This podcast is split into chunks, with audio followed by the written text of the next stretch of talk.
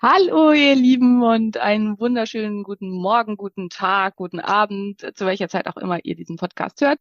Wir sind wieder hier, ich und die wundervolle, großartige, witzige Maria mit der sexy Stimme, ähm, mhm. um euch mit äh, schönen Sachen aus der Welt der Wissenschaft und aus unserem Leben zu beglücken. Und ähm, ja, vielen Dank, dass ihr jede Woche einschaltet und dabei seid und vielen Dank auch für eure vielen kleinen Bewertungen, Anregungen, Thementipps, äh, Liebesbriefchen und so weiter. Wir sind super, super dankbar. Bitte macht weiter damit. Maria, du hast immer den neuesten Stand. Haben wir die 1000 schon geknackt? Ich bin original gerade reingegangen, um es äh, anzugucken. Also bei äh, Apple Podcast sind wir bei 350, was auch echt gut ist. Und ganz süß, ein Mann hat jetzt mal bewertet mit, ich, ich, ist auch was für Männer dabei. Und äh, ich habe das hab's äh, von meiner Frau gefunden und so. Hallo? Und ja. Ich würde sagen, die hallo, allermeisten du. Themen sind nicht nur frauenspezifisch, aber gut. Nee, aber, aber es sind halt zwei Frauen, die einen Gesundheitspodcast machen. Ich kann mir schon vorstellen, dass manche Männer da eher so, äh, weiß ich nicht, vielleicht nicht so eingestellt sind. Wieso zum Henker? Oh, nee, 17. Uns fehlen noch 17. Mensch, komm, Hagelocke, ja. wenn du gerade unseren Podcast hörst über Spotify, dann klick doch mal kurz auf die, auf die Sternchen. Hm? Komm. Fünf Sternchen für Maria und Simone und dann sind wir hoffentlich ganz bald bei den 1000 Bewertungen. Ja, das wäre großartig. Wow. Dann haben wir ja. ein Jahr und 1000 Bewertungen quasi wahrscheinlich gleichzeitig. Ja, also äh, wenn, wenn du dich da draußen jetzt dazu herablässt, diese Sternchen zu drücken, dann haben wir das, haben wir das ziemlich parallel geschafft, weil ein Jahr ist in der nächsten Folge. Ne? Genau, genau. Ja. Und dann haben wir wahrscheinlich dann auch die 1000 Bewertungen. Ja, Not nee. bad, Frau Schalo. Ja, ja, ich bin, du, aber es ist, es ist sowieso eine Woche der Rekorde. Ich habe meinen ersten Klimmzug geschafft, Pull-up, ja, ich hab's gesehen. Möchte. Also, und dann, also ich war ja, ich einfach, ich, ich war bei Tobi im Studio und habe nur so aus, äh, weil ich, weil Tim ja immer sagt, man soll hängen und so, man soll so viel hängen wie geht. Und ich hänge mich halt auch viel so ran, wo, wo geht. Und dann dachte ich, ja, hängst du mal, war irgendwie leicht, dachte ich, ziehst du mal habe ich mich hochgezogen und dachte, oh, war ganz aufgeregt. Und dann ein paar Tage später haben wir es nochmal gefilmt in einem halbwegs ansehnlichen Sportoutfit. Äh, ja, ja, cool. Ja, ja. ja, so ging mir das mit meinen ersten Toast to Bar, weil ich immer gedacht habe, ich kann das eh nicht. Und dann habe nee, ich irgendwann auch mal beim Hängen mal ausprobiert und habe gedacht, oh, krass, ich kann Toast to Bar. ja, ja, genau. Das ist, das ist halt auch der Mist beim Sport. Dann kann man eine Sache man muss die nächste Sache üben. Ne? Bei mir sind weite Liegestütze noch so ein Thema und Toast to Bar auch tatsächlich. Ja. Mhm. Sehr gut. Ähm, ihr habt euch gewünscht, dass wir noch mal ein bisschen mehr über Atmung reden, über Atmung im Allgemeinen. Also was, welche Vorteile können verschiedene Atemübungen haben? Was ist gut für was? Ähm, was kann ich alles für Benefit aus Atmung ziehen? Ähm, vielleicht auch so ein bisschen, liebe Simone, warum rennst du äh, zwei, dreimal im Jahr äh, zu diesen äh, Breathwork Gatherings, warum hast du die Ausbildung gemacht, was kann ich vielleicht da auch für mich draus ziehen, ähm, warum Atmung viel mehr ist, als nur irgendwelche biochemischen Parameter zu verbessern, also wie der Zusammenhang ist zwischen Psyche und Atmung, da würde ich gern so ein bisschen drüber sprechen, wie der Zusammenhang ist zwischen Immunsystem und Atmung und auch wie der Zusammenhang ist zwischen Säurebasensystem und Atmung ähm, das hab ich, haben wir immer schon mal wieder in irgendwelchen Folgen mit unterfließen lassen.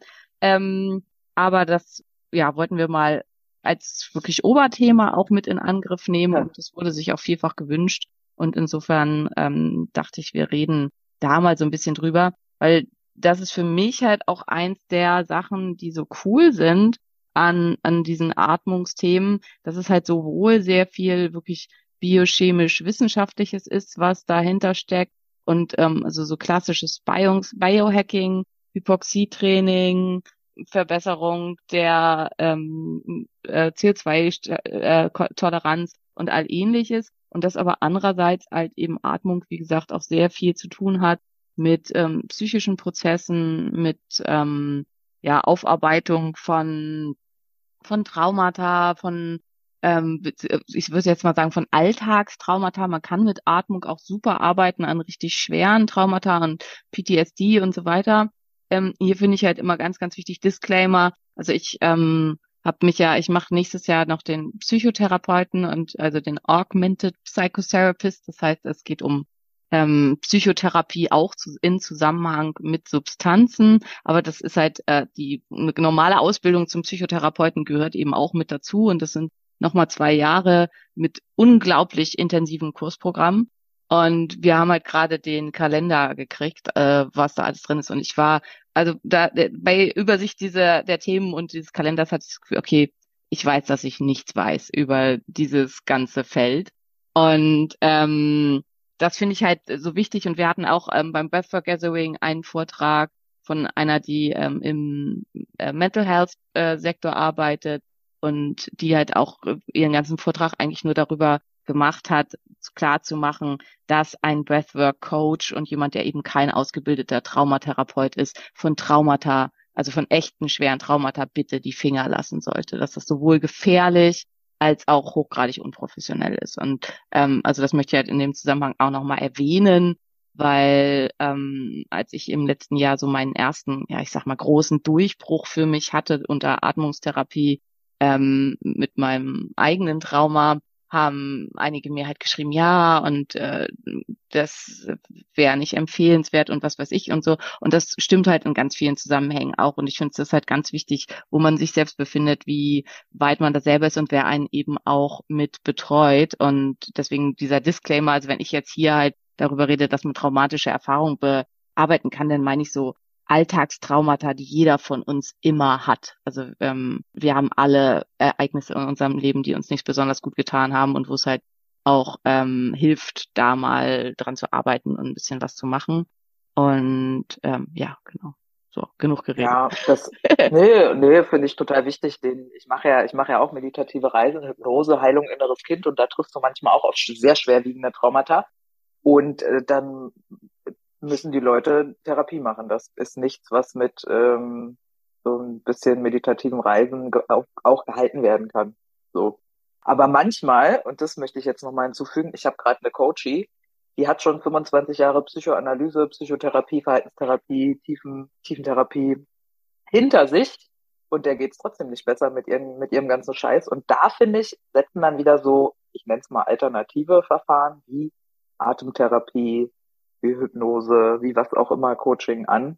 Absolut. Da dann ähm, wobei es eben halt auch da, also es gibt halt eben Menschen wie Celine oder demnächst dann eben auch mich oder so, die beides mitbringen, weißt du? Also die das miteinander verbinden. Und das ja. ist halt das, was ich halt wichtig finde. Also sehr wohl, also ich halte halt gerade auch diese Therapien und warum und wieso, da kommen wir halt noch zu, für super sinnvoll auch in Bezug auf sowas, weil man halt einfach rankommen muss erstmal an das Ganze und die Dissoziation durchbrechen muss, ähm, da rankommen muss, dass Traumata oft ja körperlich einfach abgespeichert werden und eine psychische vollständige Dissoziation stattfindet und das Trauma eigentlich nur sich im Körper noch abbilden kann. Und hier können halt so Sachen wie, also alles, was hilft, den Körper wieder zu spüren und da überhaupt ranzukommen, wo das liegt, das äh, kann da eben super hilfreich sein. Aber das Ding ist halt, ja. wenn du jemanden hast, der bei dir dann so eine innere Kindreise macht und der dann einen dissoziativen Breakdown hat,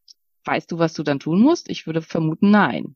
Und ähm, das ist halt, und deswegen ist es halt einfach ja gef gefährlich, ähm, sowas dann selber, also das ist halt, also eine von meinen mit Breathwork Coaches hat halt gesagt, sie äh, hatte halt auch für sich so ein Erlebnis, wo sie sowas mitgemacht hat und dann äh, hatte sie für sich halt schon auch so einen Durchbruch und dann hat sie halt danach aber gedacht, so, ich fühle mich jetzt komplett gebrochen, ich bin wieder in mir, ich kann mein Trauma spüren, aber ich fühle mich halt dadurch ähm, komplett zerbrochen und ähm, äh, in diesem Spüren dieser schlimmen Verletzung. Und jetzt? Also ähm, wer hilft mir jetzt, die Puzzleteile wieder zusammenzusetzen und mich wieder zusammenzusetzen?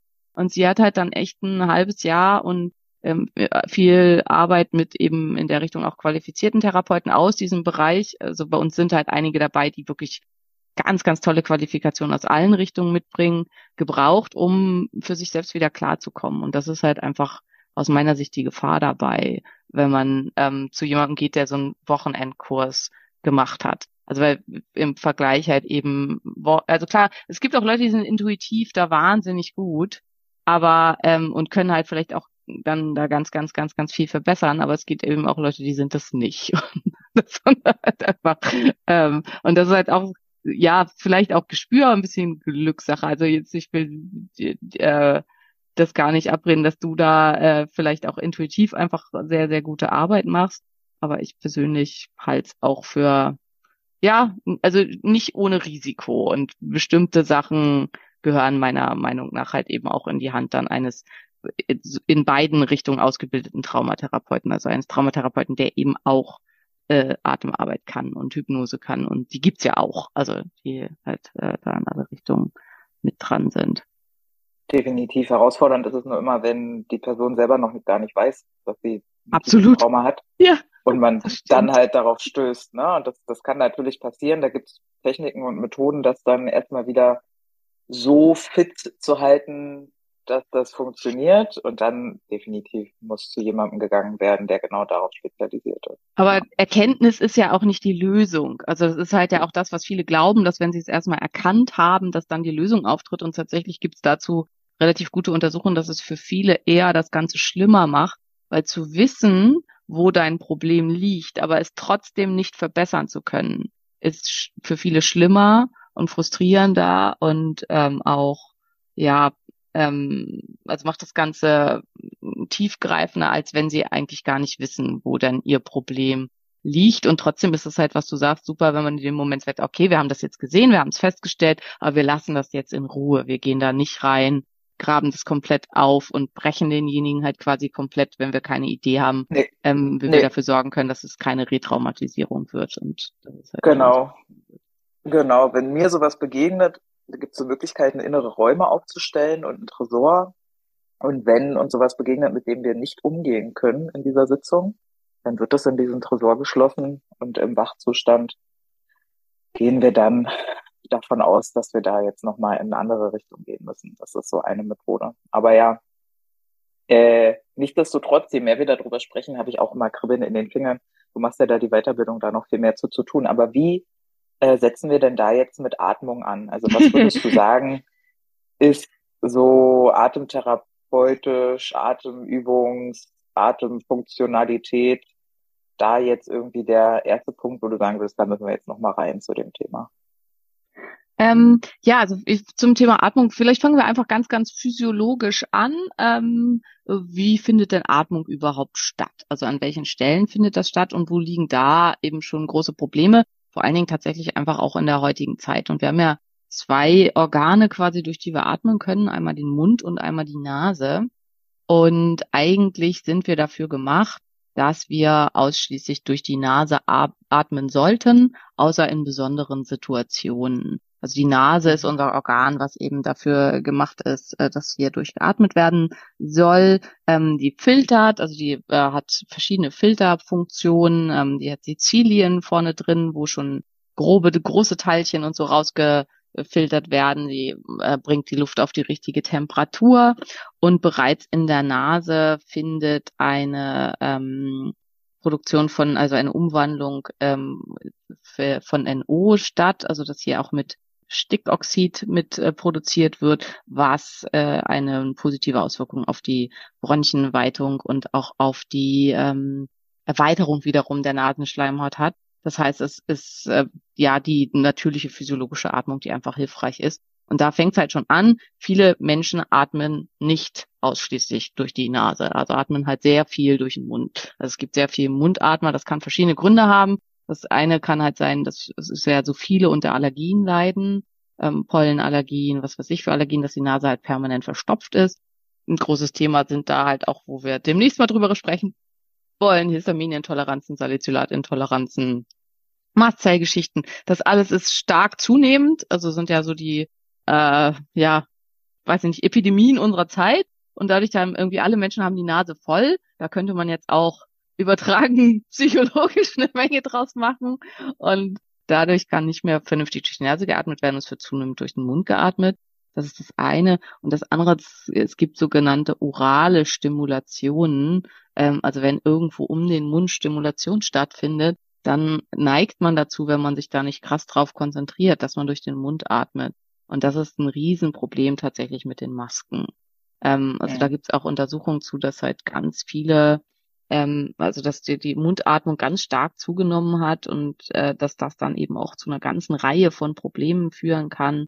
Also es erhöht das Risiko für asthmatische Erkrankungen, eben für ähm, Allergien und so weiter, weil ganz viele Stoffe, die von der Nase eigentlich schon ausgefiltert werden würden aus der Atemluft, dann eben reinkommen in den Mund. Und es führt auch zu Disbalancen beim O2 und CO2 ähm, Stoffwechsel, also beziehungsweise Stoffwechsel ist hier eigentlich das falsche Wort, aber Austausch und äh, Gehalt im Blut, weil wir eben da ganz, ganz viel durch den Mund atmen, was eigentlich nicht der Fall ist. Also ich ertappe mich da auch regelmäßig bei, muss ich sagen. Also wenn ich mit Maske unterwegs bin, dann merke ich manchmal, oh, ich atme durch den Mund und muss mich dann selber darauf konzentrieren. Ähm, mhm. Ja. Weil die Atmung ja tatsächlich auch ein bisschen erschwert ist durch die Maske, vor allen Dingen, wenn man so eine dichte FFP2-Maske hat. Dann, man kriegt nicht so viel Sauerstoff, also das ist definitiv so, der CO2-Spiegel steigt. Das ist eventuell ganz gut, um die CO2-Toleranz zu trainieren. Aber mhm. ähm, das Gehirn findet das halt, wenn es sich stark anstrengen muss, nicht so gut. Und es ist halt auch, dass ich dann merke, wenn ich mich doll konzentriere oder so und da gerade irgendwas mache, also vor allem, wie ich im Zug sitze oder so, dass ich mich dann selber dabei ertappe, dass ich durch den Mund atme ähm, mhm. und mich dann eben drauf konzentrieren muss. Ich weiß nicht, wie geht dir das so? Also hast du da. Boah, ich muss gerade, ich habe selber drüber nachgedacht, ich habe ewig keine Maske mehr getragen, nicht weil ich jemand bin, der keine Maske trägt, sondern weil ich halt nicht öffentliche Verkehrsmittel fahre und wir sie ja oft gar nicht mehr tragen müssen gerade. Deswegen kann ich gar nicht sagen. Ähm, ich bilde mir auch ein, dass ich eher durch den Mund atme und man so lustige Sachen ja dann auch mit dem Mund macht, weil der ja so austrocknet auch. Ja. Also ich ja. die ganze Zeit auch über die Lippen leckt und sowieso. Ähm, nee. Hm. Ja. Ja, dieses Austrocknen spielt halt auch eine ganz große Rolle. Ne? Der Mund trocknet aus, das Risiko für Atemwegserkrankungen steigt, das Risiko für, ähm, wenn man sie dennoch hat, für Tonsillitiden steigt dadurch, dass es eben zu einer Austrocknung kommt und die Schleimhäute sich nicht mehr so gut verteidigen können. Also ganz, ganz viel ungute Auswirkungen im Zusammenhang mit Mundatmung. Da auch, also Maria hat das ja schon mal erzählt, äh, ähm, letzter Tipp von Julian war für Maria Mund zu kleben. Ähm, beim Schlafen. Beim, beim Schlafen, genau. genau ja. ähm, hast du für dich dadurch Veränderungen bemerkt? Und ähm, also wie geht's dir damit? Schläfst du besser? Hast du irgendwas äh, da ja, aber ich kann immer nicht so genau sagen, was es ist, ob ähm, irgendwie das weniger Screentime ist vom Schlafen oder die auch ja jetzt wieder kühler werdende Luft. Also ich bin ja auch nicht so die, die in Hitze gut schlafen kann und so, aber mh, hm, ja, ich bilde mir vor allem ein, ich knirsche ja auch so doll. Ich habe ja da auch mhm. so ein Kiefer, Kieferthema, dass das auch besser wird mit zugeklebtem Mund. Und ich hatte immer Angst, dass ich ähm, was passiert, wenn ich keine Luft durch die Nase bekommen sollte, aber der Mund ist nicht so zugeklebt, dass man ihn nicht auch Ja, also da haben viele halt so diese Vorstellung. Also ich weiß nicht, was benutzt du, um den Mund zuzukleben? Äh, einfach dieses Tape von DM, dieses, ähm, ja, ja, damit man ja. auch so Mus Muskelverspannung, ja. Weiß jetzt gerade nicht, wie es heißt. Kinesiotape? Ja, genau. Ja, ja, genau. das benutze ich auch. Ähm, ja, weil das finde ich nämlich zum Beispiel, also das Kinesiotape ist halt nicht komplett dicht. Das heißt, wenn man will, kriegt man halt Luft dadurch, wenn man halt partout durch ja. den Mund atmen muss. Und ja. ähm, also es gibt halt extra so Pflaster, ich habe gerade vergessen, wie die heißen, aber ich hatte mir die mal gekauft, die heißen Sleep irgendwas. Und die haben dann halt in der, haben erstmal so Lippenform, was natürlich sehr schick aussieht, und haben dann in der Mitte so einen kleinen Bereich, der eben nicht dicht ist, durch den man dann atmen kann, wenn man muss. Ähm, die sind schweineteuer, also ein Pflaster kostet halt quasi dann drei, einen Euro, glaube ich. Also die 30 äh, Stück Packung kostet 30 Euro. Ähm, nee. Ja, Kinesiotape kostet eine Rolle, keine Ahnung, 5, 6 Euro und hält zwei Jahre. Ähm, mhm. Und äh, ist halt die viel, viel günstigere Variante. Also ich benutze auch Kinesiotape. Und ähm, wer das mal für sich ausprobieren will, also ähm, Mouth Taping, also dass man den Mund halt eben zuklebt zur Nacht, hat ganz, ganz viele Vorteile, dadurch, dass man eben den Körper dazu erstens anregt, den Mund geschlossen zu halten. Also es ist halt auch, dass man eine Reflexkette, so ähnlich wie die Maske, einen dazu anregt, den Mund zu öffnen, führt halt dieses Zukleben dazu, dass man angeregt wird, den Mund einfach geschlossen zu halten. Ähm, ich habe eine verkürzte Oberlippe, also mein ganzer Oberlippenbereich ist zu kurz, da bin ich halt mit geboren. Und dadurch habe ich halt einfach auch eine Neigung, dass ähm, dass der Mund nicht richtig zu ist. Also ich schlafe nicht, ich habe immer eine offene Nase, also das ist nicht mein Problem, das war auch noch nie mein Problem, aber ich habe trotzdem oft dann nachts einen offenen Mund. Und ich atme, glaube ich, nicht mal dadurch, aber der steht halt so ein bisschen offen. und trocknet dann halt trotzdem auch aus. Und zum Teil atme ich da, glaube ich, auch Mhm. durch. Und ich sabber, wenn ich äh, äh, ungünstig liege. Also wenn ich halt so blöd auf der Seite liege oder so, dann ja, nicht so schön, aber ist so. Ja, das ist super menschlich. Ich sabber auch. Das Unangenehme ist, wenn du wach wirst, weil dir die Sabber so im Gesicht runterläuft. Ja, Das, und, dann, und dann dieser typische Move, wenn man sich das so wegwischt, einfach Ja. unangenehm. Aber ey, wir sind Menschen, das passiert. ja, besonders unangenehm, wenn man mit dem Gesicht auf der Brust von jemand anders gelegen hat, den man dann voll gesabbert Mm. hat. Aber Mhm. Ja, und all das lässt sich vermeiden, wenn man den Mund zuklebt. Und ähm, also für alle, die das mal ausprobieren, viele haben so haben wirklich halt ganz, ganz starke Ängste ähm, und sagen, ja, da würde ich Panik kriegen und was weiß ich. Es hilft halt vor allen Dingen auch gegen Panikstörungen. Also Panikstörungen haben ganz viel zu tun mit einer Hypokapnie, also dass zu wenig CO2 im Blut ist und dass eine ganz schlechte CO2-Toleranz vorhanden ist. Und äh, also zu wenig CO2 und haben, da haben wir schon, glaube ich, in der vorletzten Folge drüber geredet, macht eben ähm, Anxiety, also Panikgefühl, Angstgefühl.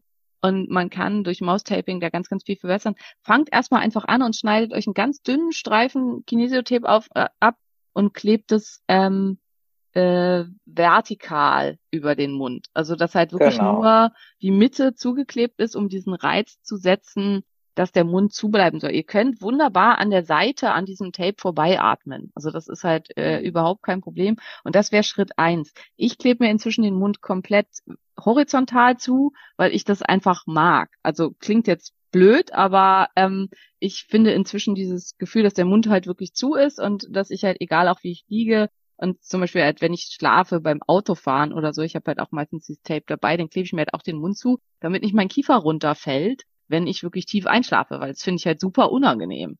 Und dann muss ich mir da eben keine Schlau. Gedanken Sehr schlau. Und ähm, ja, also deswegen, ich klebe äh, horizontal zu. Und für mich ist es auch so ein Schlaf-Cue inzwischen. Also ich mache das jetzt seit anderthalb Jahren, eigentlich auch wirklich jede Nacht.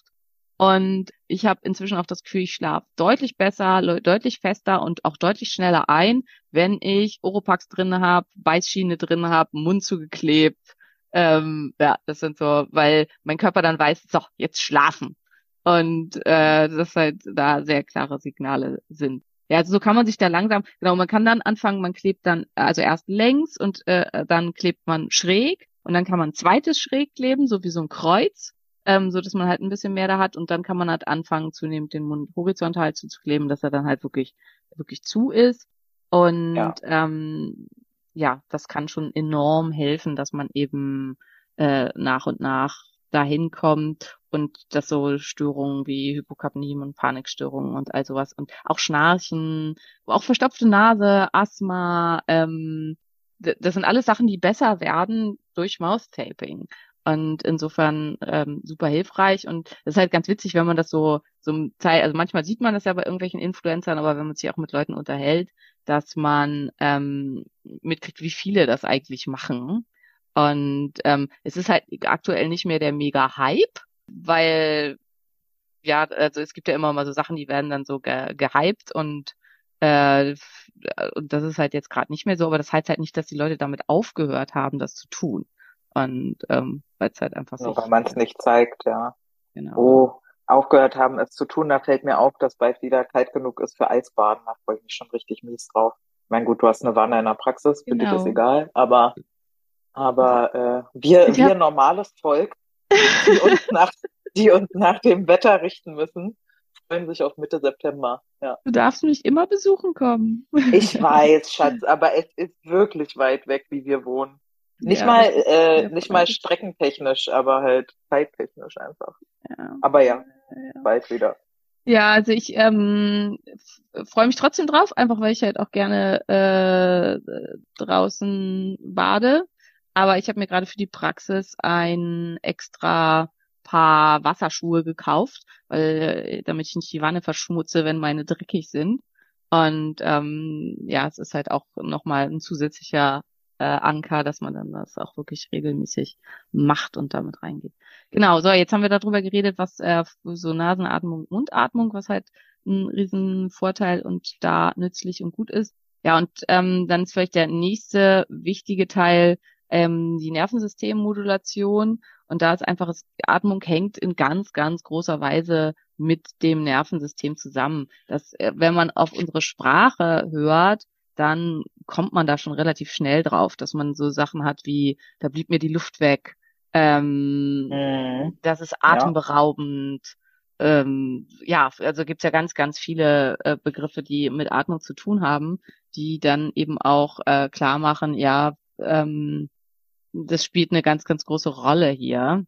Und da kann Atmung, also spielt Atmung eine, eine ganz große, äh, hat einen ganz großen Zusammenhang damit, wenn wir, also wenn unser Sympathikus zu stark stimuliert wird, fangen wir an, ähm, unsere Atemmuster zu ändern und zum Teil halt auch erheblich zu ändern.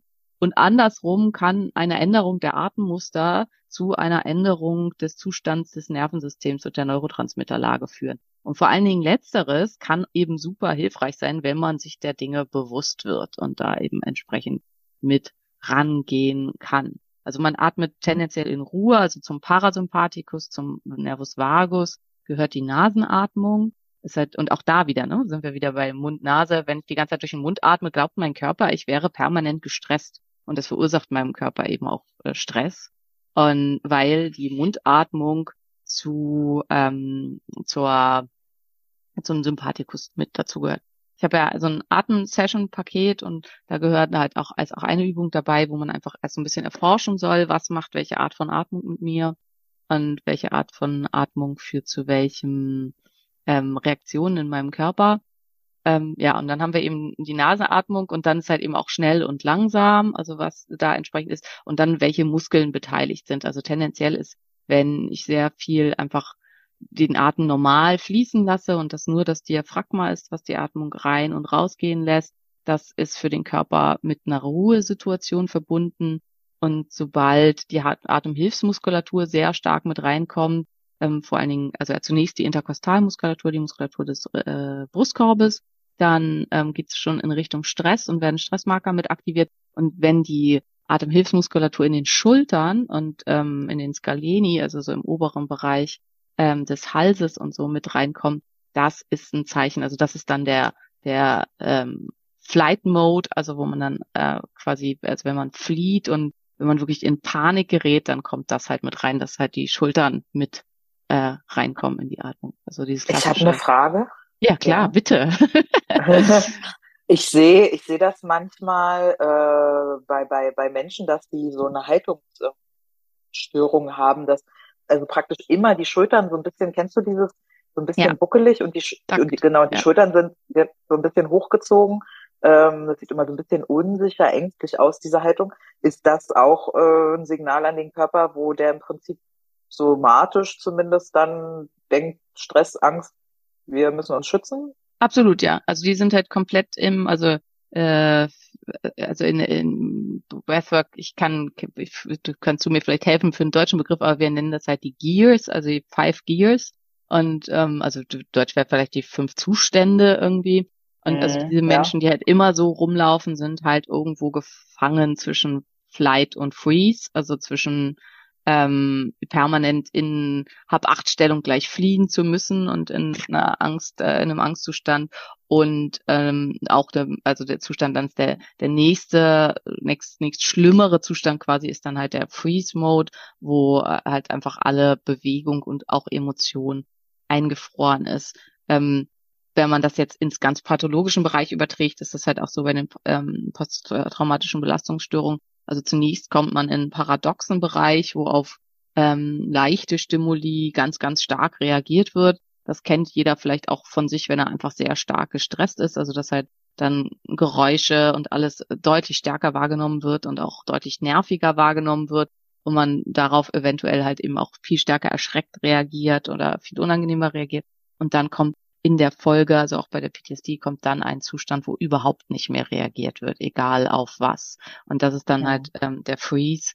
Ähm, in der Polyvagaltheorie, also wo es darum geht, welche Anteile hat der Vagus, wird hier gesagt, das wäre der dorsale Vagus. Inzwischen weiß man, dass das anatomisch nicht korrekt ist, aber als Modell ist es trotzdem eine schöne Darstellungsweise, dass man sagt, das ist ein Anteil des Parasympathikus, der nicht mit Entspannung und mit Ruhe und so zu tun hat, sondern mit einem pathologischen Zustand, wo wir in eine ähm, Katharsis kommen, also wo wir halt äh, uns quasi überhaupt nicht mehr bewegen können, versuchen nichts zu fühlen, nichts zu empfinden, nicht zu sein in gewisser Art und Weise. Also so wie Todstellreflex quasi. Krass, okay. Ja, das kam mir jetzt dazu nur in den Sinn. Das heißt, so eine Leute werden dann eigentlich auch total, würden total davon profitieren, an Haltung und Atmung zu arbeiten, weil. Total, ja. Und ja. wenn solche Leute halt, also eine von meinen was war Coach-Kollegin ähm, Katja, die, äh, ähm, also wer da mal gucken will, ähm, die macht ganz viel, äh, eigentlich ist ihr ganzer Content, glaube ich, Englisch, ähm, Realigned ähm, ist sie bei Instagram.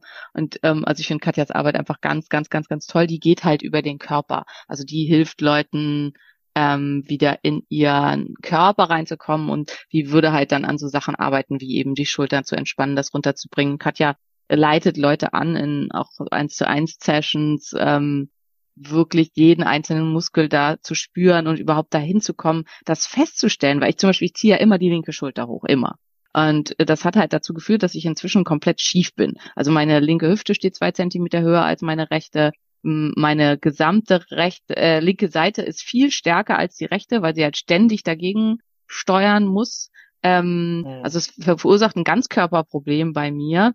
Ähm, warum ich das tue, ist völlig unklar. Für meine Vermutung ist, dass ich mir das als Kind abgeguckt habe, weil meine Mutter hat sich achtmal das Handgelenk gebrochen gehabt und hatte, musste immer, also musste über ewig lange Zeit einen Gips tragen, der damals, also ist ja lange, lange her, ähm, also es war so, keine Ahnung, vor 40 Jahren, äh, also da war ich halt noch ganz klein, sehr schwer war und dadurch musste sie, also es war immer die rechte Hand, musste sie äh, immer die Schulter hochziehen, weil die, äh, das, um das halt, also als Gegenmechanismus. Und ähm, meine Idee dazu ist, dass ich mir das als Kind abgeguckt habe, dass die, dass die normale Haltung ist, die rechte Schulter hochzuziehen und in gewisser Weise aber auch für meine Mutter natürlich, weil es war jetzt sehr viel mit Schmerz, mit Problem, mit einem einfach persistierenden Problem, weil es war unklar, ob das jemals wieder heilt, weil es war halt so, so ein ganz komplizierter Bruch ursprünglich. Und dann waren so Sachen, wenn sie versucht hat, eine Türklinke runterzudrücken oder so, nachdem der Gips ab war, ist das sofort wieder gebrochen und musste dann halt wieder äh, gemacht werden und so. Und sie wusste halt nicht, ob sie jemals wieder ihren Arm benutzen kann. Und wenn man dann noch einen Schritt weiter geht, und jetzt sind wir halt schon sehr im, auch in Familiensystemen und Stellungen und so, mein Opa hatte ja einen komplett versteiften rechten Arm, weil das halt eine schwere Kriegsverletzung war. Und ähm, und hatte halt dadurch natürlich auch in der Schulter Probleme. Und ähm, ja, also da hatten wir auch in der Traumafolge schon mal drüber gesprochen, dass man dass es tatsächlich sowas gibt wie vererbte Traumata, also dass es halt eben ähm, Genaktivierung gibt, die Traumata vererben und dass man aber auch so Körpersensationen, also bei, bei, meinem, bei meinem Opa halt eben diese, weil der musste ja alles aus der Schulter machen, das ging nur über die Schulter, weil der ähm, Ellbogen ja steif war. Ähm, mhm. Und dann, dass meine Mutter wahrscheinlich davon schon Bewegungsmuster übernommen hat und durch die Bewegungsmuster aber auch Emotionen, die damit in Zusammenhang hingen und das bei ihr dann vielleicht dazu geführt hat, dass es überhaupt zu diesen komplizierten Brüchen gekommen ist und dass ich das dann auch mit übernommen habe. Das ist jetzt sehr eminence-based und ähm, äh, eine Theorie, die aber jetzt nicht so, also wer den Sachen folgt, und, also Peter Levine ist ein ähm, ganz, ganz toller Forscher und Therapeut auf diesem ganzen Gebiet, der halt der, das ganze Gebiet der somatischen Psychotherapie wahnsinnig vorbei rangetrieben hat und ähm, also gibt's der auch seine Doktorarbeit ist zu dem Thema und so. Also es ist, worauf ich hinaus will, es ist äh, nicht nur Wuhu, sondern es ist halt durchaus auch Science-based, dieser ganze Kram. Und ähm, es kann eben damit zu tun haben. Und an sowas ranzugehen, dass man das überhaupt spürt, weil ich merke das nicht, dass ich das immer tue.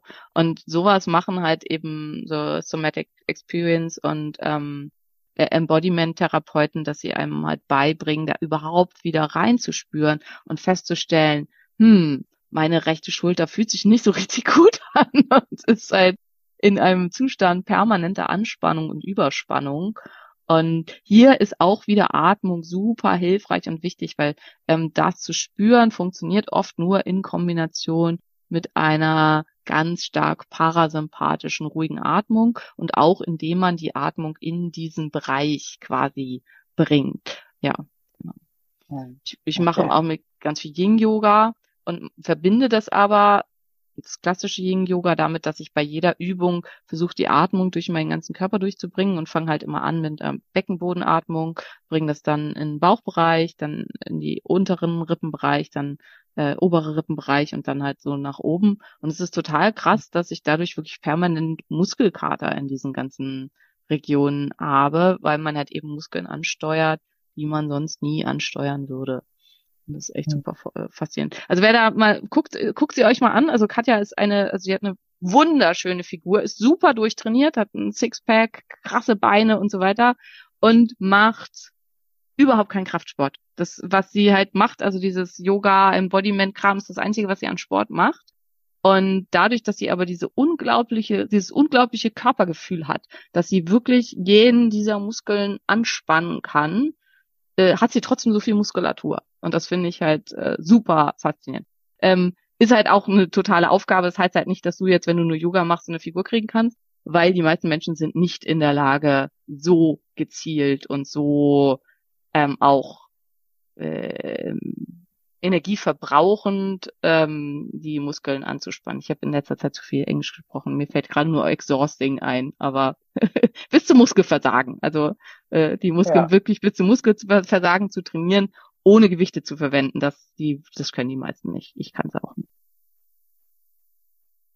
Ja, äh, ja genau. Also das war so ein bisschen zur äh, autonomen Nervensystem und Atmung. Und ähm, also kann jeder mal für sich ausprobieren, dass du einfach mal einen Moment ganz ruhig einfach durch die Nase ein- und ausatmest, so zehn Atemzüge. Dann machst du mal zehn Atemzüge, wo ich durch, durch die Nase ein, durch den Mund ausatmest.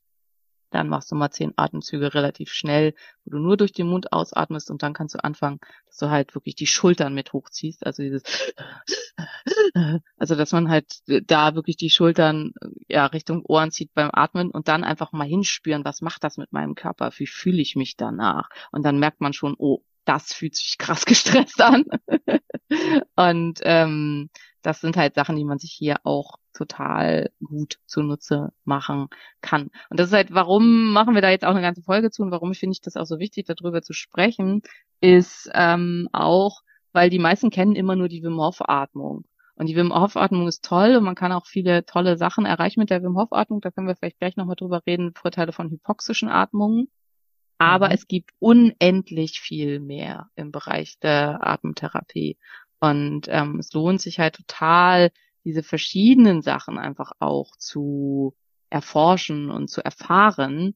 Ähm, ich finde es ein total tolles Feld, weswegen ich eben auch halt die vollständige Ausbildung gemacht habe, auch wenn ich es im Augenblick halt außerhalb von Simone macht ein paar ähm, äh, jetzt habe ich mir für Simone nimmt so Sachen auf, äh, keine äh, besonderen äh, Anwendungsmöglichkeiten habe, also außer in der Atemgruppe äh, bei uns, genau. Ja. Du hattest aber noch irgendwas mit Säure? Säurebasenhaushalt, ja. ja. Ähm, also das finde ich halt auch super, super wichtig. CO2 ist halt also Kohlensäure, kennen ja die meisten. Ähm, und ja. ähm, CO2 macht sauer. Und desto mehr CO2 in unserem Körper gebunden ist, desto saurer wird halt auch der Körper. Ähm, und gleichzeitig, ähm, also wenn eine Hyperventilation stattfindet, also wenn sehr, sehr stark geatmet wird, also wenn dauernd sehr, sehr stark geatmet wird, dann muss der Körper das gegenpuffern mit sogenannten Pufferbasen. Und ähm, Pufferbasen sind sowas wie Calciumphosphat und also ein paar andere. Und hier geht sehr, sehr viel um Calcium. Hier wird sehr viel Calcium mit rausgegeben. Ähm, das kann zum einen dazu führen, dass das Elektrolythaushalt im Körper total durcheinander kommt und bestimmte Elektrolyte halt auch in großer Menge verloren gehen. Es kann so weit mhm. gehen, also man kann tatsächlich durch starke, schwere, langhaltend, anhaltende Hyperventilation, wo der Körper ständig gegenpuffern muss, kann man Osteoporosen erzeugen und kann auch kurzfristige Knochen äh, und Knochendichtigkeitsverlust, ist das ein Wort, ähm, erzeugen. Und da gibt's halt also mhm. auch, kennst du Rebirthing? Also so diese äh, und äh, diese krassen Atemeinheiten. Nee. Gehört oder Light, äh, Lichtatmung wäre auch sowas in die Richtung, wobei das nicht. Nein. Nein, nein, nein, okay. Äh, auf meine Liste mit Maria zur Lichtatmung, okay? Ähm. Ja, gerne. ähm, ja, also äh, das, also Rebirthing sind ähm, Atem-Sessions, wo man echt drei Stunden lang krass atmet und das den Körper wirklich halt auch in Situationen bringt, wo er, also es ist extrem erschöpfend und also wirklich ganz, mhm. ganz, ganz, ganz krass. Ähm, und die Idee ist halt eben, dass man dadurch dann Muster durchbricht und ähm, in Situationen reinkommt, äh, also so ähnlich wie bei den Psychedelics, dass man eben ja, einfach in anderen Seinszustand kommt, in anderen Bewusstseinszustand und ja, Rebirthing halt eben auch quasi neu geboren wird und äh, vielleicht auch Kontakt zum Göttlichen erhält und so weiter. Ähm, tatsächlich in dem, was ich so gelernt habe, also wir haben ganz viel Techniken gelernt, wie man da sehr, sehr viel schneller hinkommt, ohne dieses drei Stunden völlig mhm. erschöpfend und krass zu atmen. Ähm, mhm. Weil das ist nämlich nicht besonders gesund. Also man kann da tatsächlich so viel Pufferbasen verlieren, dass es äh, ähm, Berichte gibt, das sind immer Einzelfallberichte, das ist jetzt keine Studie und keiner weiß, ob das wirklich zusammenhängt, aber von Knochenbrüchen nach solchen ähm, Einheiten, weil der Knochen halt eben äh, unter dieser, also die Osteoklasten müssen dann halt massiv Kalzium freisetzen äh, und durch diese krasse Erfahrung äh, Knochen, die vielleicht vorher schon nicht besonders gut waren, ähm, so brüchig geworden sind, dass es danach zu Knochenbrüchen gekommen ist. So insofern, mhm. das muss man halt so ein bisschen auch auf dem Schirm haben, wenn man hinterher äh, gut äh, ähm, Mineralstoffe zuführt und so sollte das halt nicht passieren. Aber also die Kombination vielleicht äh, Samstag Rebirthing, Sonntag ähm, äh, wie heißt das hier, diese Marathon-Hike oder irgendwie sowas. Mhm, das kann mhm, halt mhm. zu sowas führen. Und ich wüsste zwei, drei Leute, denen ich diese Kombination zutrauen würde, sowas zu machen. Also insofern ähm, ja. sind das vielleicht halt so Sachen, wo es dann zu sowas gekommen ist. Ähm, ja, und äh, genau, wo ich eigentlich darauf hinaus wollte, ist, wie super entscheidend eben, also Atmung ist der entscheidende Faktor. Und mit diesen ganzen basischen Ernährungen und weiß nicht, also solange du weiterhin halt hyperventilierst und viel zu viel schnell und zu viel atmest und eine ganz schlechte CO2-Toleranz hast und an deiner Atmung nicht arbeitest und äh, du unter sogenannter ähm, Message-Apnoe leidest. Also ganz viele haben das, wenn sie eine Nachricht kriegen, dann machen sie und atmen dann äh. erst weiter, ähm, was halt auch ein Überatmen ist in dem Moment. Und dadurch, dass wir permanent Nachrichten kriegen im Augenblick, kann das wirklich zum Problem werden. Ähm, und ähm, ja, also äh, äh, da bringt sämtlich, da kannst du den ganzen Tag dich von Kartoffeln ernähren. Du wirst halt niemals basisch werden, weil der Körper halt so Schwierigkeiten hat in diesem Bereich. Und also Atmung ist viel, viel, viel, viel wichtiger, ähm, um einen guten Säurebasenhaushalt herzustellen und eben keinen so hohen Verlust an Pufferbasen und so weiter zu haben, weil der pH übrigens, liebe Leute, bleibt immer gleich. Also auch Wim Hof, äh, auch wenn Wim Hof manchmal was anderes erzählt, am pH ändert sich nichts. Wir haben äh, ganz, ganz, ganz, ganz, ganz geringe Toleranz gegenüber pH-Veränderungen und unser Körper steuert eben mit diesen Pufferbasen immer sofort wieder gegen, damit der pH im richtigen Bereich bleibt. Ähm, wenn man feststellen will, was will, geht da wirklich ab und da geht schon auch einiges ab, ne? Aber ähm, also es wirkt sich eben nicht auf den pH aus, sondern auf die Pufferbasenkapazitäten. Da muss man eine, eine sogenannte BGA machen, eine Blutgasanalyse, wo dann eben genau geguckt, geguckt wird nach O2, CO2 und aber auch den Pufferbasen. Und ähm, da kann man dann das feststellen, wie das so ist, also wie, äh, wie viel man da irgendwie verliert oder so weiter. Und da fast niemand ein BGA-Gerät in seinem Wohnzimmer stehen hat, gibt es da leider nur wenig gute Untersuchungen zu. Gibt aber ein paar spannende Studien in dem Bereich. Aber das habe ich auch in, an, aus anderen Bereichen schon oft gehört. Äh, saure und basische Lebensmittel und sowas. Das ist ja dann wahrscheinlich auch Bullshit. Äh, aus meiner Sicht schon, ja. Also ich würde das jetzt nicht so so äh, über einen Kamm stellen, weil das müsste man halt auch, das wäre, äh, ich weiß nicht, ob ich das jemals mal aufgreifen will, weil es ist ein Thema, aber ähm, also aus Sicht eines Arztes ist diese ganze basische Ernährung und äh, Basenkram und so ziemlicher Blödsinn. Also vor, äh, und vor allen Dingen halt missverstanden. Also wie jetzt hoffentlich klar geworden ist, spielt eure Basenhaushalt eine ganz, ganz große Rolle auch in der Gesundheit, aber ist halt eben über diese, wir nehmen irgendwelche Basenpulver und basische Ernährung und so weiter, ist es halt eher äh, und und Fleisch ist ganz, ganz böse, weil es ja ähm, sauer ist und ähm, das ist der Grund, warum man davon krank wird und so. Das ist einfach äh, nicht korrekt. Also ähm, da in dem Zusammenhang einfach, ähm, also Atmung spielt hier die viel, viel größere Rolle. Und die meisten, muss man sagen, also das ist halt auch jetzt im Zusammenhang mit Entzündung, wenn man chronische entzündliche Erkrankungen haben, chronische entzündliche Erkrankungen und alle Art von Entzündung ist im Körper ein Atemtrigger ähm, über ganz viele verschiedene Mechanismen, ähm, führt zu einer zentralen Stimulierung der Atmung. Und ähm, Schmerz führt ebenfalls zu einer zentralen Stimulierung der Atmung.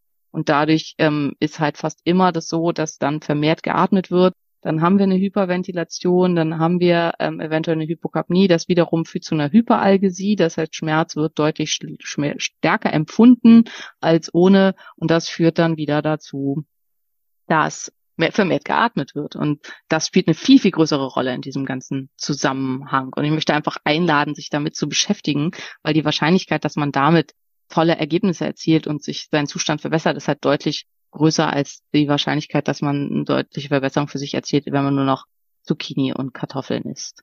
Und äh, ja, abgesehen davon, dass es, wie Maria sagen würde, ein ziemlich freudloses Leben ist.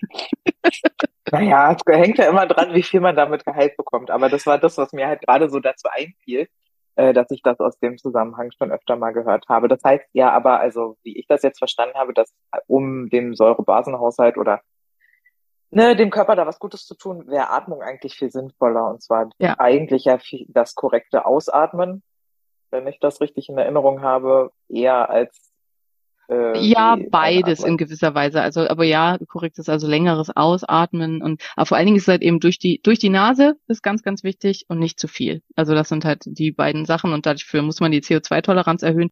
Ähm, der URA misst ja auch um, eine durchschnittliche Atemfrequenz ähm, pro Minute, glaube ich. Ähm, mhm. Und das ist halt immer zum Beispiel meine durchschnittliche Atemfrequenz ist deutlich niedriger als die von Julian, was ihn wahnsinnig fuchst, weil er der Meinung ist, immer wenn er darauf achtet, würde ich viel mehr atmen als er. Und ähm, das äh, prinzipiell, also das durchschnittlich, das offensichtlich nicht der Fall ist, das ist, was ihn irgendwie total nervt, weil er da gerne besser wäre als ich. ähm, ja. Wir sind aber beide ganz gut. Also insofern, ähm, ja, also und da kann man dann, hat man über den Ura hätte man zum Beispiel halt auch ein Tool, womit man das messen kann, ob sich da was verbessert.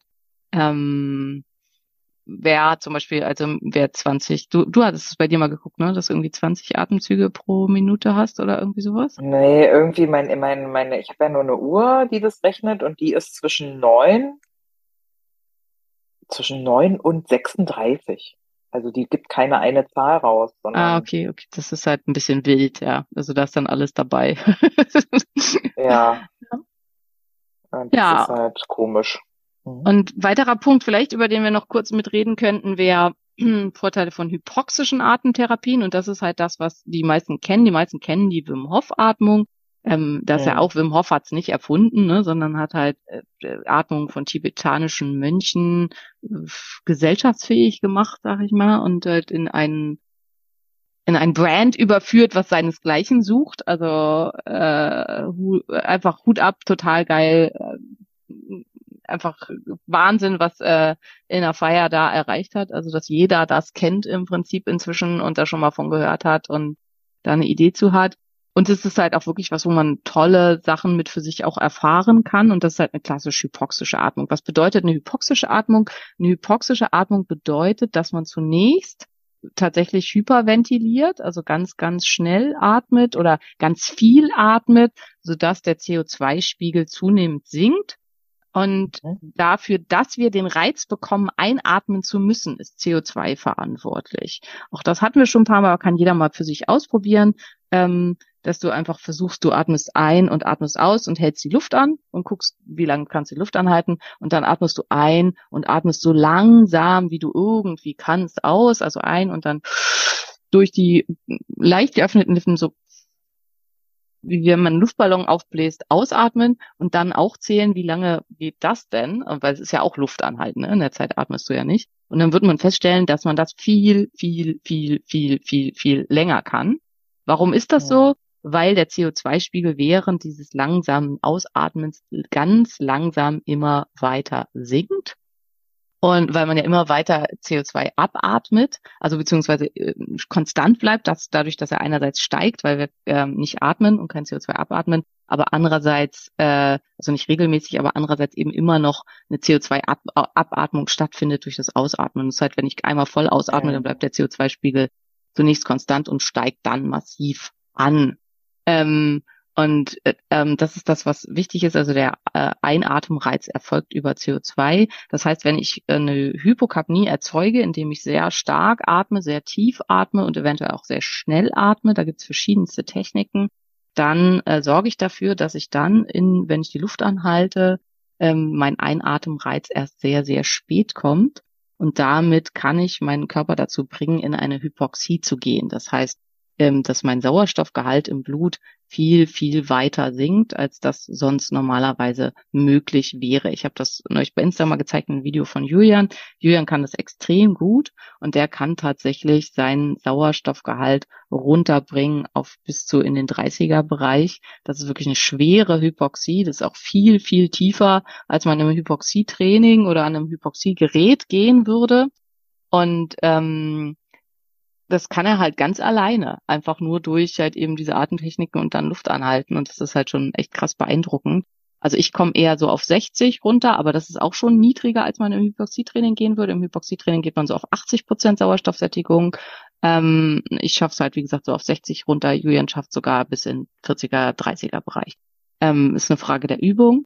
Und welche Vorteile hat das? Also man weiß, ähm, dass äh, Hypoxie ähm, zu dem zur Ausschüttung ähm, äh, des Hypoxiefaktors führt und der hat halt einen ganz großen Einfluss auf ganz viele Sachen in unserem Körper, unter anderem auf die Regeneration der Mitochondrien. Die Fettverbrennung wird erheblich verbessert, also zum Teil um über 80 Prozent für einen kurzen Zeitraum, aber trotzdem der Schlaf wird besser, kann das Schmerzempfinden verringert sich, also ist das, was ich schon gesagt hatte. Stressabbau wird zum Teil bis zu verdoppelt ähm, das Vegetativum, also das Nervensystem kann sich besser regulieren, die Stressresilienz wird größer, größer es, ähm, vermindert Entzündungen und stärkt das Immunsystem. Das ist das, was Wim Hof ja an sich selber so krass bewiesen hat, wobei man ja auch sagen muss, er hat sicherlich halt auch eine genetische Besonderheit, aber dass er sich halt ähm, Lipopolysaccharid tragende ähm, E. coli-Bakterien hat spritzen lassen in einer großen Menge, um zu gucken, was dann passiert und man dann tatsächlich gesehen hat, dass er das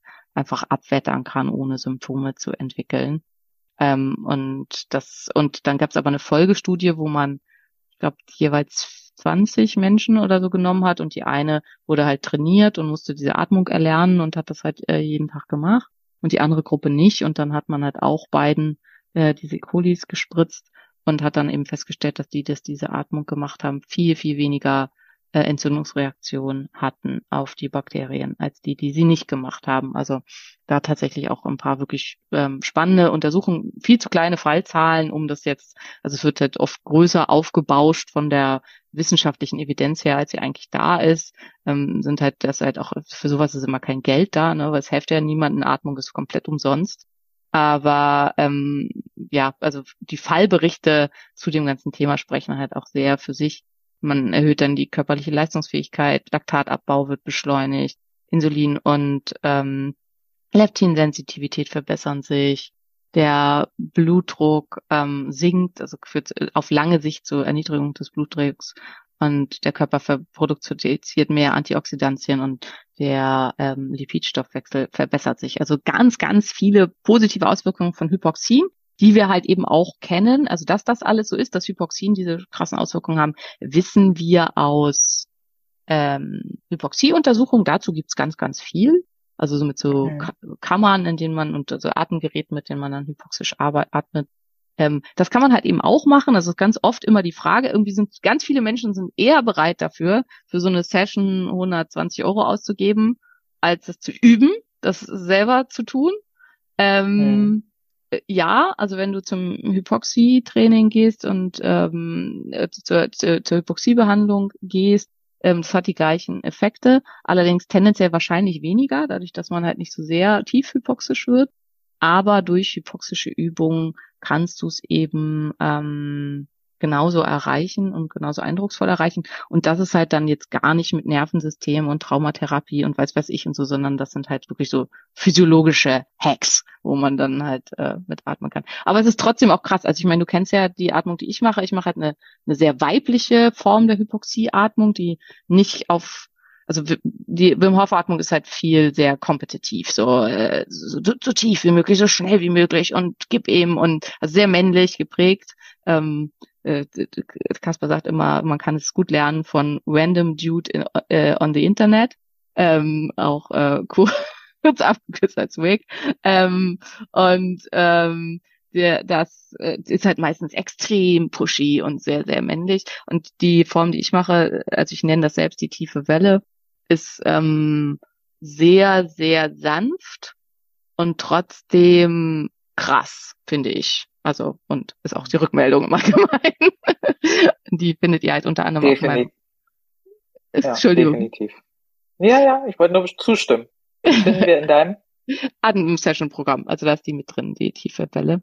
Ähm, es gibt auch viele andere coole Sachen. Es gibt noch den Holy Breath. Das ist halt immer ähm, Nase ein, Mund ein, Nase aus. Das machen wir bei unserer nächsten Atemrunde. Ähm, mhm. Kannst du dich schon mal drauf freuen? Ähm, und dann halt ich. mit mit Artengeschichten. Ja, also so. Und jetzt hat ganz viel Simone geredet und heute hat Maria mehr so zugehört, aber. Ja, hoffe, aber das ist doch voll, ja, ja, ja, das ist voll okay. Das, äh, da lernen wir ja auch alle von, inklusive mir. Und Maria ist. Gordon gleich, gleich ja. ja. Du, ja. Du, du bist auch heute Morgen so ein bisschen noch so, dass ich das Gefühl habe, du bist noch so im Aufwach auf irgendwas Cooles Vorbereitungsmodus.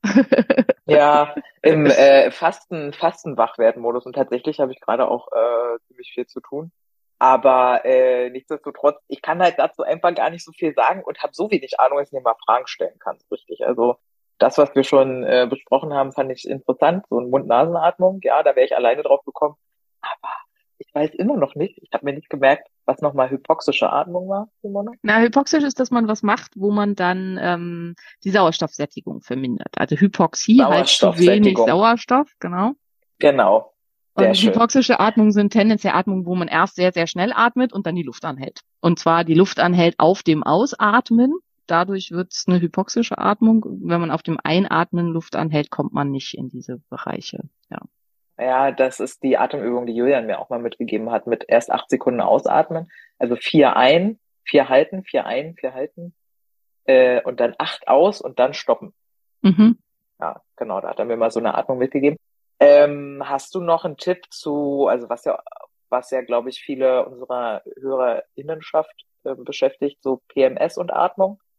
Also gibt's ähm, da genau, auch da gibt es tatsächlich Untersuchungen zu, also auch bei den hypoxischen Atmungen, dass die sich super positiv Auswirkungen auf, äh, also das hat wahrscheinlich was damit zu tun, dass eben das Schmerzempfinden reduziert wird, ähm, auf Dysmonorrhoen zumindest, also dass Dysmonorrhoen deutlich besser werden, wenn man regelmäßig hypoxische Atmungen macht.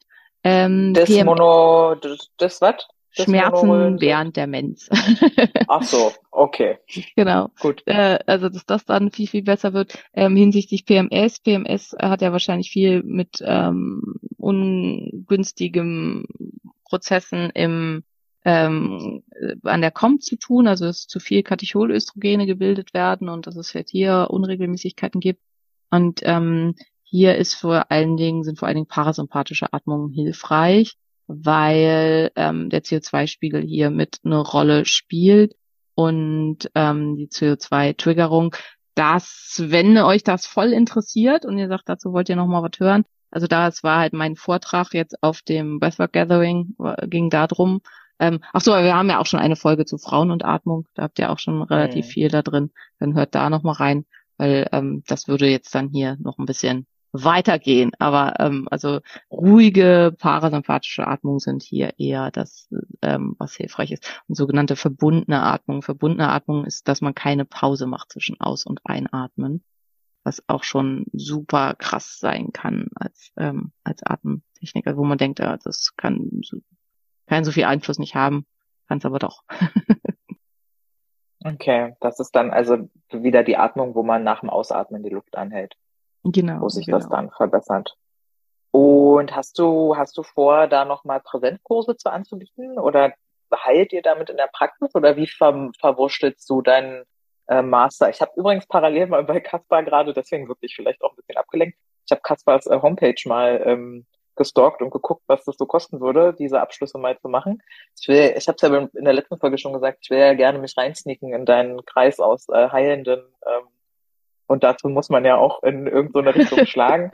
Und jetzt ist halt die Frage, mache ich noch den äh, Heilpraktiker für Psychotherapie und eine traumasomatische Ausbildung dazu? Oder und oder den ich würde gerade sagen, und und Coach, genau. ja, ja, aber womit, womit fängt man an und so, weißt du? Und außerdem, oh, ich bin ja nicht so die Lernmaul, ich krieg ja immer, also ich habe alle Abschlüsse bisher bekommen, die ich haben wollte, aber habe ich immer Angst vor Abschlüsse machen? Ja. Ja, aber ich glaube halt in Deutschland erstmal eine Grundlage zu haben, also ein Ich bin Heilpraktiker für Psychotherapie oder so, ist halt, glaube ich, in Deutschland halt einfach immer eine gute Idee. Wobei inzwischen kann ja jeder Coach für alles sein und alles tun und trotzdem auch damit sehr erfolgreich sein. Aber äh, ja, keine Ahnung, ich weiß es einfach nicht. Ist vielleicht auch nicht mehr so wichtig. Also ich meine, äh, wie viel man dann wirklich Sinniges lernt, um diesen Heilpraktiker zu bekommen, das hängt halt sehr von einem selber ab. Und Total und von dem eigenen Interesse und ja auch von der Schule. Also ich bin gerade ein bisschen überfordert, äh, wie viele Schulen es gibt. Deswegen habe ich bei Heilpraktikersuchen aufgehört. Aber ich kenne ja jetzt schon Kasper, also kenne ich nicht, aber ich weiß, dass ihr da wart und den gut findet und das ist ja immer schon mal ein guter Ansatzpunkt. Denn man da irgendwie schon mal auf Empfehlung irgendwo hin kann. Ne? Das ja, so. ja, auf jeden Fall. Ähm, wie verwursteln wir das? Also ich habe halt ja mein Atemsession-Paket, dann äh, ansonsten, ja, weiß ich nicht so richtig, würde ich halt schon gerne so Atemgruppen, das würde ich halt gerne so Atemevents äh, vielleicht mal in größerem Rahmen auch machen äh, und nicht nur im Freundeskreis. Ähm, aber das ist halt eher so in der Zukunft. Wer das aber auf jeden Fall halt eben anbietet in der Praxis ist Julian. Also wer Lust hat auf wirklich Atemtherapie, und so, der äh, kann bei Julian gucken, funktionelle Physiotherapie, Julian Gunkel. Ähm, da äh, dann nicht einfach, wird er nicht einfach einen Therapie Termin bei ihm buchen, sondern ihm Bescheid sagen, dass er Atemtherapie haben möchte, weil ansonsten ist er dann vielleicht da ein bisschen überrumpelt und er bereitet da halt auch gerne was vor. Ähm, ja, und äh, ist halt, äh, könnt ihr einfach gucken, wer, ich kann es ja einfach mal sagen, also Stunde kostet 120 Euro ähm, ist halt auch, äh, finde ich, mehr als angemessen und ähm, ja, kann man dann da entsprechend äh, bei ihm Einzeltherapien in dem Bereich machen. Genau, und gruppenmäßig ist immer für uns so ein bisschen in der Pipeline und in der die Idee, weil durch den großen Raum ja auch die Möglichkeit bestände, ähm, naja, du kennst ja das Ding, in meinem Kopf sind halt immer 20 Projekte gleichzeitig mindestens und leider gibt es keine äh, hat der Tag nicht 48 bis noch mehr Stunden, an denen man die alle macht. Ja, aber, aber du nutzt, du nutzt halt auch deine Ressourcen nicht gut. Ich habe dir schon fünfmal angeboten, dass ich das gerne mit für dich organisiere, einfach weil ich äh, erstens mitmachen möchte. Und äh, zweitens äh, ist eine Kernkompetenz von mir ist, äh, Räume zu schaffen für äh, für Sachen, Dinge. Wie sowas. Ja. Genau. Ja. Zum Beispiel ja auch, also wie viele mir geschrieben haben, dass sie bitte einen Platz gerne hätten in unserem Fermentationsworkshop, den wir, den wir beide, außer in diesem Podcast, nie wieder besprochen haben. Ja, dann äh, mach doch erstmal das. Dann ähm, ähm ja, ja, organisier das mal. Ist halt, das ist halt das, was wir als erstes bräuchten. Äh, aber ja, also mega Bock, da ist so viel noch zu tun. Äh, ich würde ja auch gerne die Dr. Simone Koch äh, Ausbildung an der Dr. Simone Koch Akademie absolvieren. Das ist, glaube ich, was, womit man auch gut rausgehen kann, Simone. Kommt denn da eigentlich was? Äh, ja, ja, working on it. Also es ist ja bei mir immer viel, also wo es sehr, sehr hängt, ist der ganze technische Scheiß. Also dass ich da einfach noch nicht, also die Leute, die wirklich halt auch zügig erledigen, das, was sie gesagt haben, was sie erledigen sollen, ähm, habe ich festgestellt, super schwer ähm, in dem ganzen Bereich. Und äh, also erstmal muss jetzt halt die Praxis äh, ist so ein bisschen meine Priorität und mich da einfach auch um meine neuen Mitarbeiter, meine und die ganzen Patienten zu kümmern. Aber mh, mm, also ich fange es jetzt schon an, dass ich halt einfach für meine Mitarbeiter, also wir machen zweimal die Woche ähm, quasi Supervisionsstunden, äh, wo wir halt Patienten durchgehen und dass ich die alle aufzeichne, so dass halt, dass da schon irgendwie so ein bisschen Material gibt und dass ich einfach zu Themen, die dann da, dass ich jetzt sage, okay, ich mache euch ein Video zu IDO-Aktivität, ich mache euch ein Video zu Histaminstoffwechsel und so weiter, dass sie sich das angucken können und wir das dann hinterher besprechen können. Und diese Sachen könnte man natürlich dann später auch ähm, nutzen. Und ich bin gerade für mich dabei am Überlegen und am Planen, wie kann ich hier ein Setting erzeugen, an dem ich diese Videos aufnehmen kann, so dass man die später dann auch eben für sowas verwenden kann. Und was ich mir überlegt habe, und wenn du jetzt das hörst und das Gefühl hast, du wärst da genau die richtige Person für, dann melde dich bitte, ob es vielleicht geht, dass ich diesen Vortrag einfach nur mündlich aufnehme und jemals im Nachhinein die PowerPoint-Präsentation dazu macht. Das wäre das, was mir am aller, allerliebsten wäre, weil ich rede am liebsten frei ähm, und äh, die Bilder sind einfach in meinem Kopf aber es wäre natürlich super, die entsprechenden Bilder dazu zu haben und das dann halt auch bildlich zeigen zu können. Ähm, aber ich bin halt super langsam mit PowerPoint und ähm, es macht mir null Spaß. Also ich finde es halt super, super ätzend. Und das Problem ist aber, selbst wenn ich halt für jemanden, jemand mir das hübsch macht sozusagen, muss ich ja trotzdem diese Präsentation erstellen. Und das ist echt was, wo ich sehr mit ähm, kämpfe. Und gefühlt halt einfach auch als verschwendete Zeit ansehe, weil das ganze Wissen ist ja in meinem Kopf und ich will das halt eigentlich nur rausbringen und will das halt nicht ja. nochmal kompliziert auf irgendwelche Folien schreiben. Und deswegen fände ich es halt super, wenn ich einfach nur dieses Video aufnehmen müsste und dann jemand kommt, der dann hinterher aus dem, was ich gesagt habe, eine Präsentation erstellen würde, die man dann dahinter spielen kann. Das wäre für mich der ideale Workflow. Aber ich weiß nicht, ob das völlig utopisch und völliger Quatsch und unmöglich ist oder ob das was ist, was machbar wäre. Nee, finde ich voll machbar. Klingt nach einer Medizin studierenden Person, die Bock hat, sich ein bisschen was daneben zu verdienen und äh, Ahnung hat von dem, was du erzählst und sich die Bilder auch vorstellen kann. Definitiv, ja. ja also, also es muss jemand sein, der ein bisschen Ahnung hat von dem ganzen Fall, also irgendwie entweder ein Biochemie, äh, Medizin, was auch immer, Student oder ist, was ja auch ein Fall ist, was halt es durchaus ja gibt, ist, ähm, äh, hat das mal studiert und hat dann drei Kinder gekriegt und ist halt jetzt einfach äh, zu Hause und äh, ja, hat nicht so die Anwendungsmöglichkeiten und voll, voll Bock auf sowas.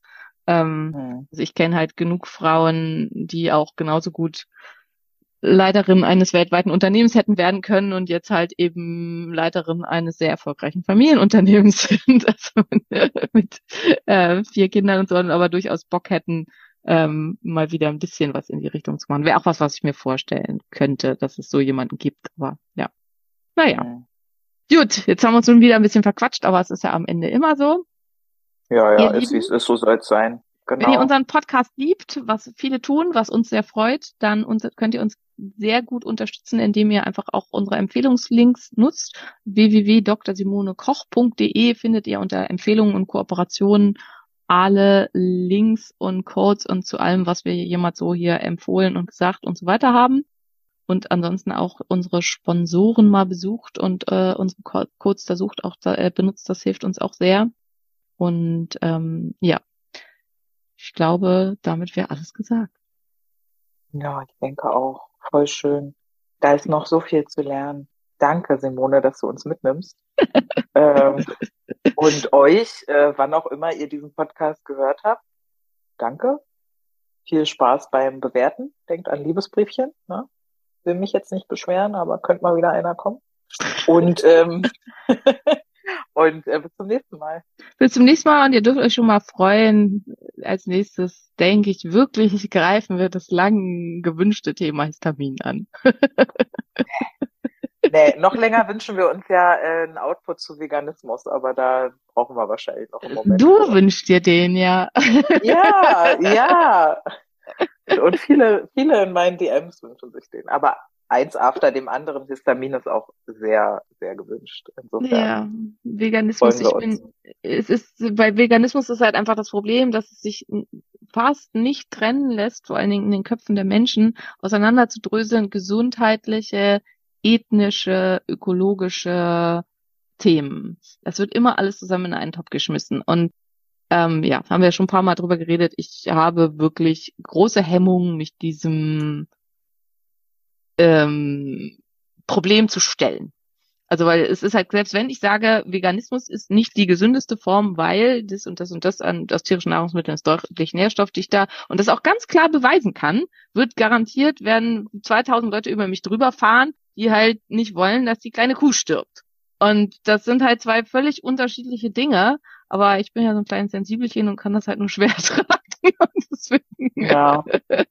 fällt mir Ja. dieses Thema einfach sehr, sehr schwer. Und es fällt auch offensichtlich ganz, ganz vielen Menschen schwer, das zu trennen für sich. Und ich finde halt immer, wenn man halt nicht möchte, dass irgendein Tier aufgrund meines Essverhaltens stirbt, dann ist das doch total okay. Aber es ist halt nicht okay, dann zu behaupten, ich mache das, weil das gesünder sei.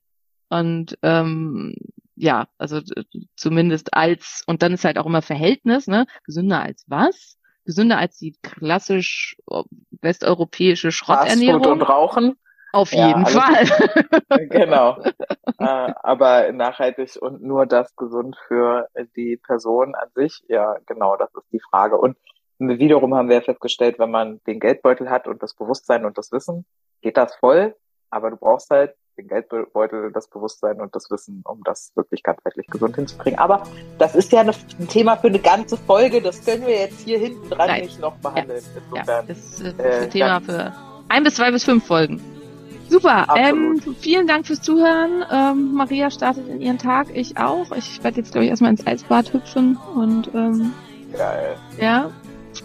Das habe ich heute noch nicht. Und ähm, dann geht's weiter und euch eine wundervolle Woche. Alles Gute, danke fürs Zuhören und danke, dass ihr da seid. Bis dahin. Bis dann. Tschüss. Ein Phönix, der aufs Neue, aufs Neue aufersteht.